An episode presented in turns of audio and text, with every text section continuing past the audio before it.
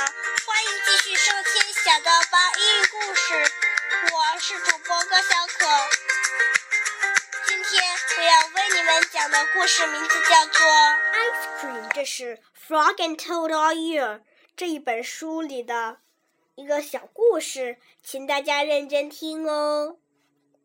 One hot summer day, Frog and Toad sat by the pond. I wish we had some sweet cold ice cream, said Frog. What a good idea, said Toad.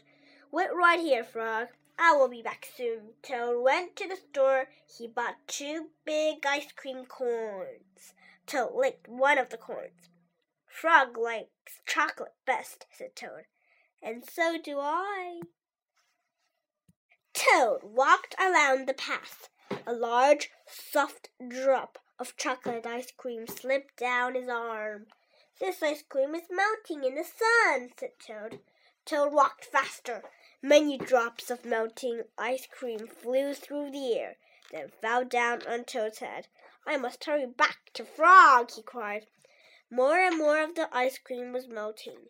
It dripped down on Toad's jacket. It splattered on his pants and on his feet. Where is the path? cried Toad.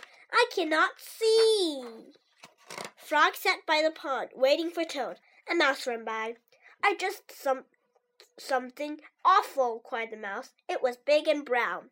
Something covered with sticks and leaves moving this way, cried a squirrel. Here comes a thing with horns, shouted a rabbit. Run for your life. What can it be? asked Frog.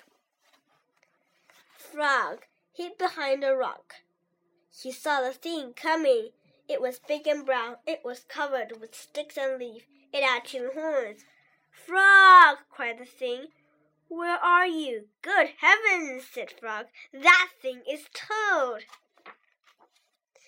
Toad fell into the pond. He sank to the bottom and came up again. Drat! said Toad. All of our sweet cold ice cream has washed away. Never mind, said Frog. I know what we can do. Frog and Toad quickly ran back to the store.